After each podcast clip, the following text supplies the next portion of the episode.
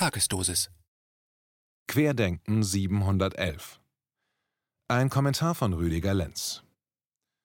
Dieser Beitrag ist ein Appell an alle Teilnehmerinnen und Teilnehmer aller Querdenken-Demos, die der Idee von Michael Ballweg, nämlich der bedingungslosen Gewaltlosigkeit folgen zu wollen und jeden Tag bemüht sind, an ihr zu wachsen und der Gewaltlosigkeit weiter zu folgen.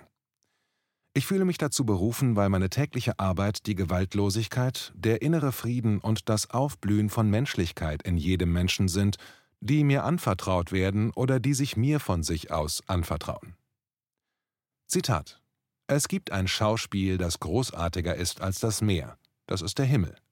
Es gibt ein Schauspiel, das großartiger ist als der Himmel, das ist das Innere der Seele. Zitat Ende. Victor Hugo (1802 – 1885) Die Hirten-Lämmer-Strategie Der größte Schaden entsteht durch die schweigende Mehrheit, die nur überleben will, sich fügt und alles mitmacht, sagte einst die Widerstandskämpferin gegen den deutschen Faschismus Sophie Scholl. Ich bin in meinem Buch Die Fratze der Gewalt zu einem ähnlichen Resümee gekommen. Die größte Form der Gewalt ist die Ignoranz der Massen und die Propagandaexperten, die heute als Berater fast aller großen Medienhäuser in Politik, Wirtschaft und Sozialem unterwegs sind, machen den besten Job, den sie je gemacht haben. Die Masse ignoriert fast komplett die kriminellen Handlungen derer, die sie Regierung nennen. Ja, wie ich schon vor dem Lockdown schrieb, loben sie Frau Dr. Merkel als tolle Konfliktlöserin. Und das tun gerade auch die, die zuvor die christliche Partei niemals gewählt hätten. Schickt die Meute in eine Überlebensstrategie und sie werden ihre Peiniger anhimmeln, denn diese sagen ihnen, dass nur sie einzig allein die Lösung haben. In der Psychopathologie nennt man dies das Stockholm-Syndrom. Es ist der älteste Trick der Politik, die damit schon seit Jahrtausenden ihre löchrige Haut zu sichern weiß. Das Christentum selbst wurde auf diese Weise damals in Rom als Staatsreligion eingeführt. Eine echte Hirten-Lämmer-Strategie, die immer wirkt. Sich für das Gute einzusetzen ist heute schwieriger denn je, denn die Gehirne derer, die nicht oder noch nicht selbst ihre Informationen recherchieren können oder wollen, sind Fakten gegenüber stark ignorant.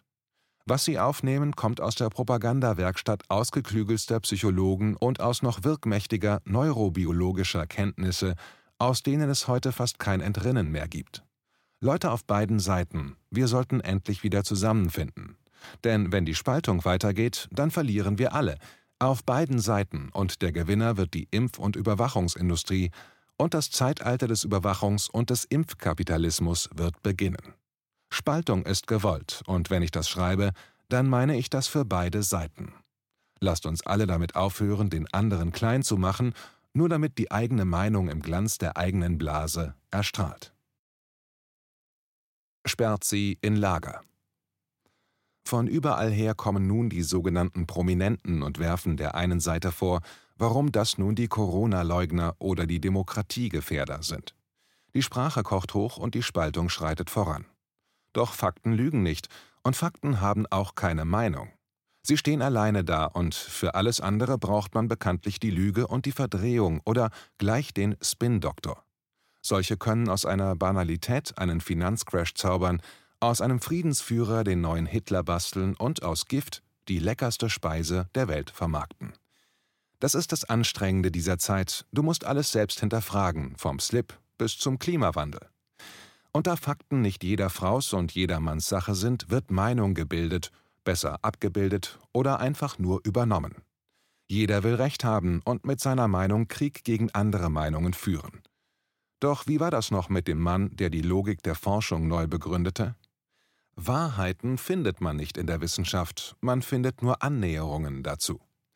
Karl Popper, den meisten auf beiden Seiten wahrscheinlich nicht bekannt, machte die Falsifikation zum Prinzip wissenschaftlicher Wahrheitsfindung. Doch wo bleiben vor allem die stehen, die der Frau Dr. Merkel und dem Herrn Spahn, den Herren Wieler und Drosten folgen? In der Verifikation ihrer Theorien und Meinungen durch Massenhypnose. Wieler meint sogar, dass man nichts von ihm zu hinterfragen habe, überhaupt nichts. Alles ist Wahrheit. Hatten wir das nicht schon einmal? Können das vor allem die sich einmal ins Gedächtnis rufen, die überzeugt davon sind, dass Black Lives Matter Veranstaltungen ohne Abstand und Maske super toll sind und Querdenkenveranstaltungen ohne Abstand und Maske in Lagern vernichtet gehören, das kann man heute wirklich so lesen, und kein Politiker oder Promi auf deren Seite weist solche Leute zurecht, die solches schreiben oder sagen. Die Dreigliederung der Aufklärung Immanuel Kant war es, der sinngemäß mahnte, dass wer einen Arzt hat, sich keine Gedanken mehr über seine Gesundheit macht, wer eine Zeitung liest, sich keine Gedanken mehr über die Gesellschaft macht. Das daraus von ihm geforderte Selbstdenken und Selbstmachen nannte er Aufklärung. Alles andere war für ihn ein in Unmündigkeit verhafteter Mensch. Und eben aus dieser Unmündigkeit herauszukommen, wurde sein Wahlspruch, ins heutige Deutsch übersetzt, bediene sich ein jeder seines aktiven, nicht seines passiven Verstandes. Was für Kant nicht hieß, alles nachzuplappern, was man von anderen in sein Hirn eingefräst bekommt. Bis hierhin ist das, was Kant Aufklärung nannte, eine einfache Tatsache, und weil die meisten von uns in Schulen auch nur diesen Teil der Aufklärung erlernen durften, schlussfolgern fast alle, dass am Verstand des Gegenübers zu zweifeln ist, wenn dieser anderen Narrativen folgt oder sich dieser ein ganz anderes Weltbild zurechtgelegt hat. Niemals jedoch sind Zweifel an sich selbst angebracht. Und genau darin liegt das, was ich im Gegensatz zu Kants rein mündiger Aufklärung die verborgene Aufklärung nenne.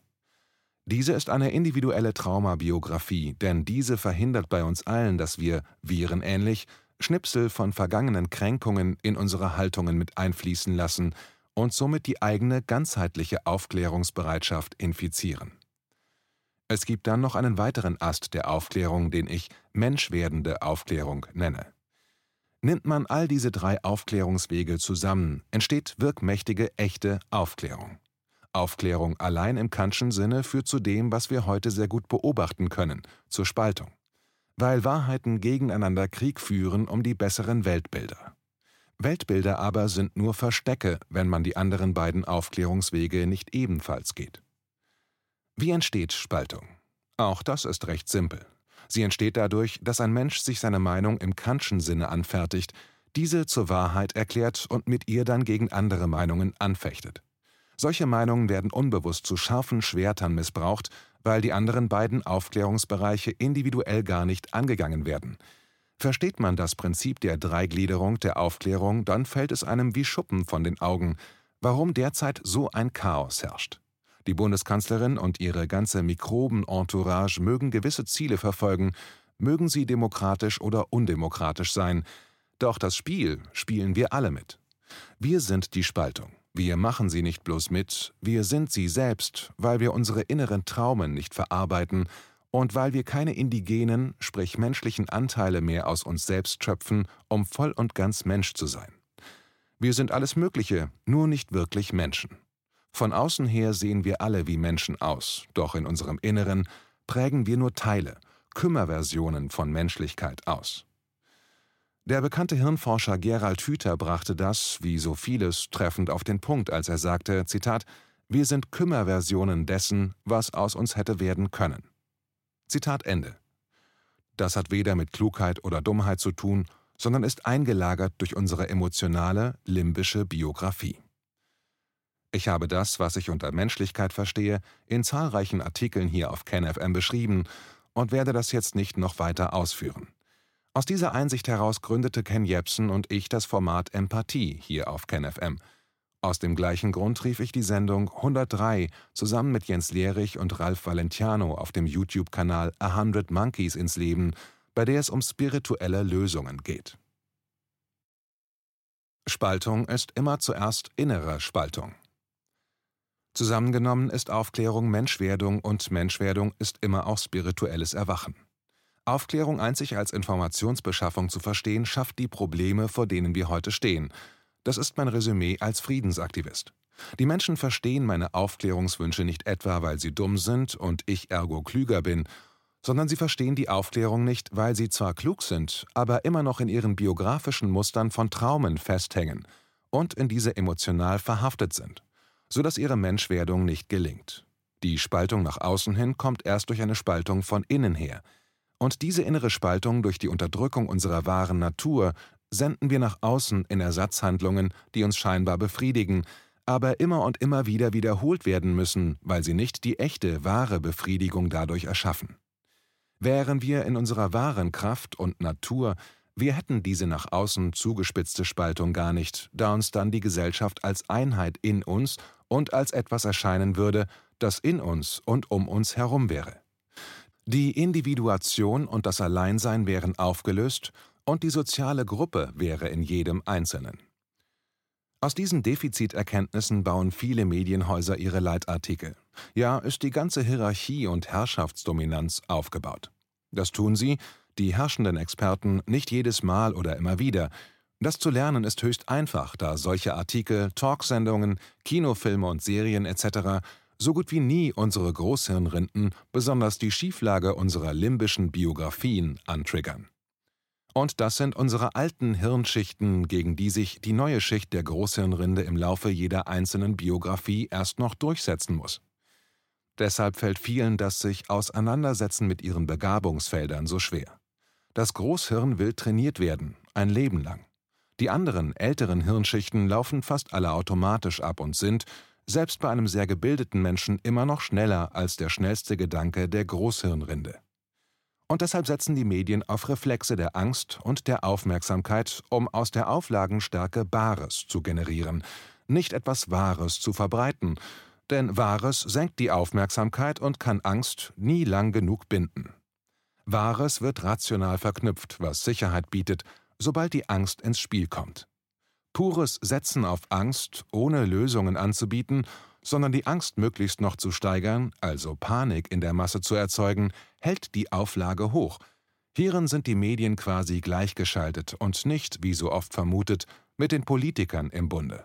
Macht und Herrschaft, das verbindet nicht nur sie, sondern so gut wie alle Experten und alle Alpha-Systeme, weil sie Geld und Ansehen von ihresgleichen wollen. Herrschaft schlägt jede Wahrheit und alle Fakten. Angst ist der beste Verhinderer für Freiheit. Dauerhafte Angst macht aus jedem Menschen ein Fluchttier. Sein exploratives Verhalten schränkt er augenblicklich ein, und er verhärtet vorheriges Wissen und Können, das im Zusammenhang mit äußerer Sicherung und innerer Sicherheit in Verbindung steht. Der Selbsterhalt und sein hirnphysiologisches System machen dann aus uns einen Burgherrn, der alles unternehmen wird, damit seine Burg nicht eingenommen werden kann. Der Selbsterhalt ist bei so gut wie allen Lebewesen der stärkste und mächtigste Antrieb. Er benötigt keinen Verstand oder tiefschürfende Vernunft. List und Tücke sind die einzigen höheren Motive, die er einsetzt, um dabei nicht zu versagen. Das ist ein automatischer Prozess, der im Sinne des Selbsterhalts und des Selbstschutzes steht. Jeder Akteur könnte mein letzter Atemzug sein. Als der Begründer der empirischen Wissenschaften Galileo Galilei durch sein Fernrohr seine Theorie von den Planeten, die um die Sonne kreisten, bestätigt sah, forderte er seine Kritiker auf, sich selbst davon zu überzeugen und auch durch das Fernrohr zu schauen. Diese aber wenden ab und antworteten, sie wüssten ja, was sie sehen werden, nämlich, dass die Sonne um die Erde kreist und dass die Erde der Mittelpunkt des Universums sei. Also, so schlussfolgerten sie, müssen wir gar nicht durch das Fernrohr schauen und gingen weg. Doch genau das gleiche irrationale Spiel erleben heute viele. Viele schauen sich die Fakten zur Mikrobe nicht an, weil sie ja in den Nachrichten die Faktenlage Mikrobe gleich Todesmikrobe bekommen. Doch wenn man sich der Angst bewusst würde, die zur wirkmächtigsten Waffe gegen den eigenen rationalen Verstand alles unternimmt, um sich in Sicherheit vor den Todesspreadern zu wähnen und nur noch vom Selbsterhalt motiviert wird, dann braucht man diese Zahlen und Fakten nicht mehr. Ich bin meine Wahrheit. Dies wird dann zum Überlebensprinzip angeführt. Doch solche Überlebensstrategien zeigen dem Kenner, dass hier ein Trauma sein Spiel spielt und Herrschaft über den Menschen ausübt. Sie fühlen sich ziemlich dissonant zu den eigenen Fakten an, die ja tagtäglich vom Angstministerium ausgesendet werden mit der Bitte, die Angstregeln einzuhalten. Fakten spielen dann keine Rolle mehr. Ich erwähnte dieses Verhalten in meinem zweiten Artikel über die Mikrobe Mitte März mit folgendem Einwand. Zitat noch ist die ganze Propaganda um das Virus am Anfang und viele Menschen noch nicht in einer starren Haltung dazu. Das heißt, noch können wir informieren, ohne zu heftige Reaktionen im Mainstream zu bekommen. In ein paar Tagen werden wir damit auf heftigste kognitive Dissonanz treffen und die Verschwörer sein, zu denen man uns auch hierhin wieder machen wird. Zitat Ende. Kampf oder Nicht-Kampf? Jede politische Bewegung und alle dort Bewegten sollten sich ernsthaft um die Dreigliederung der Aufklärung bemühen. Wobei es nicht auf den Begriff ankommt, sondern auf das Wissen, wie es um mich selbst bestellt ist. Denn allzu viele verstecken in ihren rationalen Angelegenheiten ihre im Inneren schreienden Kinder und legen eine Pose über ihre verdeckten menschlichen indigenen Anteile. Das alles ist nichts allzu Schlimmes, denn fast alle Menschen sind ihrer Hirnplastizität transgenerativen Riten, Regeln und Gebräuche Gefangene ihrer tiefer eingeschriebenen biografischen Anteile. Man kann sie als Handbremsen, Hürden und Fallgruben zu ihrer wahren oder echten Menschwerdung verstehen. Wer diese heutige Spaltung der Gesellschaft, die auch durch viele Familien geht, verstehen will, sollte sich mit solchen oder ähnlichen Themen auseinandersetzen. Denn sie sind der Kern aller Destruktivität von allem, was der Mensch zerstört, auch Bewegungen, Gruppen, in denen ein Verhaltensgebot besteht, also Regeln festgeschrieben hat, wie beispielsweise Parteien, können diese Zerstörungskraft maladaptiv, also in Ersatzbefriedigungen ummünzen, was, wer in solchem Sehen geschult ist, offensichtlich zu sehen ist. Die Spaltung ist kein Problem, das durch das Auge erkannt und gelöst werden kann oder durch den Verstand. Das haben bisher alle Bewegten geglaubt. Die, die überlebten, sich also Regeln geben konnten, weil sie sich etablierten, schafften es immer für kurze Zeit, Friede, Freude und Eierkuchen zu verbreiten. Doch nach einer gewissen Zeit setzten sich die raffiniertesten von ihnen durch und schafften nach außen hin Wiedergutmachung für ihr inneres schreiendes Kind, indem sie Feindbilder kreieren und auf diese draufhauen lassen oder ihre Macht für destruktive Wirkmächtigkeit missbrauchen. Der Grund, warum das Elend bisher nicht zu besiegen war, liegt daran, dass wir bisher am falschen Ende das Elend ausgemacht haben, im Außen und beim Gegenüber. Im Kampf Sie gegen uns, wir gegen Sie, setzte sich der Kampf durch, sein Wesen, das uns bis heute beherrscht. Dies wird der Regierung helfen und beide Seiten dabei als Verlierer sich selbst überlassen. So war es immer und so wird es bleiben, wenn wir uns alle nicht schleunigst als Menschheitsfamilie wieder vereinen. Nicht wir oder sie sind unsere Gegner. Es ist das System, das alles hier am Leben erhält und den Kampf als Teile- und Herrschestrategien den Herrschenden ihre Knechtschaft über uns erst ermöglicht. Kämpfen wir dagegen an, so stärken wir nur ihre Position, denn sie sind stärker als wir alle zusammen. Nicht kämpfen und unsere Stiefel unerschrocken weiter durchzuziehen, mit der Energie der Liebe wird letztlich zum Erfolg führen. Am 29. August kommt zahlreich nach Berlin. Seid friedlich, wie schon am 1. August. Gebt den anderen bitte, bitte keinen Anlass, uns alle wieder in die Ecke zu stellen, in der sie uns nur allzu gerne abstrafen, damit sie sich aufwerten können gegenüber uns. Ruft nicht, wir sind das Volk, sondern hier steht ein Teil des Souveräns. Ruft nicht Diktatur, Diktatur, sondern wir sind eine Demokratie. Kehrt alles um in Frieden.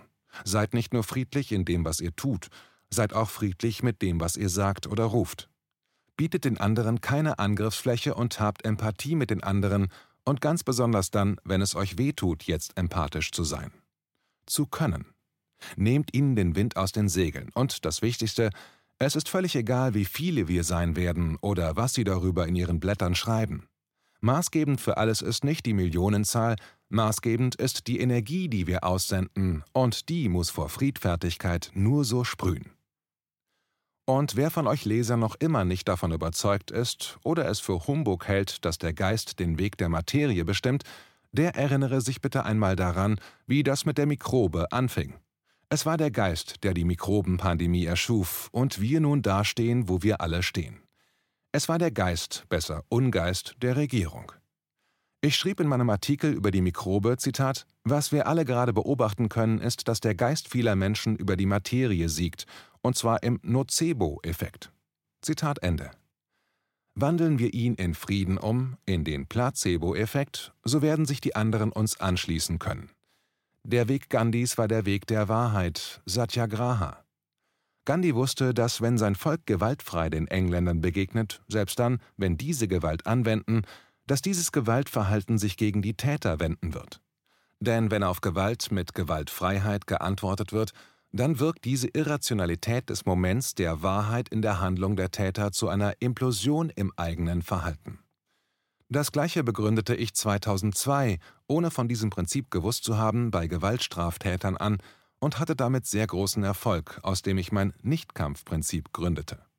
Bleibt gewaltlos im Verhalten, in den Gesten und der Sprache, und der Erfolg wird unsere Ernte werden.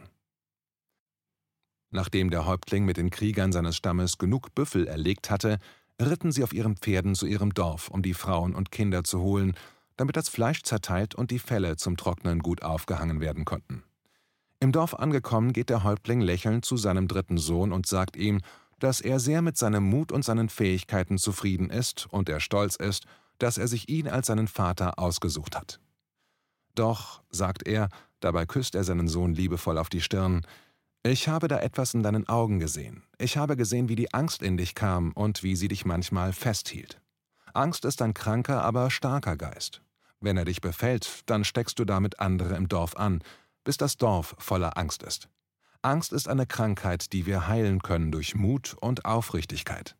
Zweifle nicht an dir, denn in dir steckt die Kraft des ganzen Dorfes. Wenn du vorangehst, dann gehe wie ein Dorf voran, und der Geist der Angst verfliegt wie Rauch im Wind.